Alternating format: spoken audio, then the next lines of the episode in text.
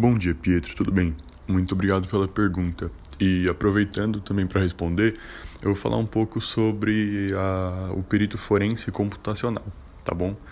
Então, as principais ferramentas e os principais conhecimentos que ele precisa ter são da área de direito e de TI certo? Então ele precisa ter um conhecimento profundo sobre sistemas computacionais, direito digital, segurança da informação, ele tem que saber como mexer em arquivos, os softwares padrões de comunicação e também redes de computadores, certo? E além disso ele precisa ter experiência com algumas ferramentas específicas e ele tem que saber estratégias para recuperar arquivos e reconstruir o passado.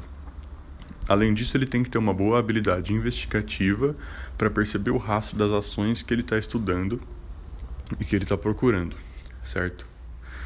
Ele tem que ter uma, um conhecimento da legislação também e, além disso, ele tem que saber como manipular e preservar as provas legais e ter um perfil metódico organizado, certo?